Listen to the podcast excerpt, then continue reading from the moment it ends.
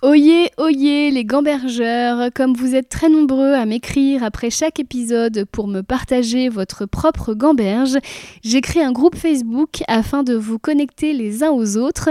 Ce groupe s'appelle Gambergeland, c'est un groupe privé. Pour en être, il suffira de répondre à une petite question et de vous engager à n'y insulter personne. J'ai voulu créer une safe place pour nous, souvent très sensibles et qui nous posons beaucoup de questions. Au plaisir de vous y retrouver.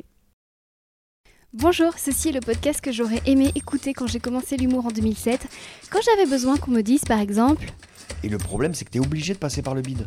je vais aller voir des humoristes mais aussi des psychologues, des sociologues et plein de noms en hog Ah ouais, ouais, mais c'est un, un bon retour sur investissement. pour déconstruire tous les aspects de la vie créative afin qu'ensemble on se pose des questions telles que Euh, qui c'est qui décide à l'intérieur de moi parce que c'est pas moi qui décide à l'intérieur de moi, Quand on croit décider, c'est pas tout à fait nous qui décidons, c'est quelque chose d'autre en nous qui décide. pourquoi on crée, d'où viennent nos idées De toute façon, on n'invente qu'avec le souvenir. C'est Alphonse Carr qui disait ça. et quelle est la part sombre des métiers créatifs.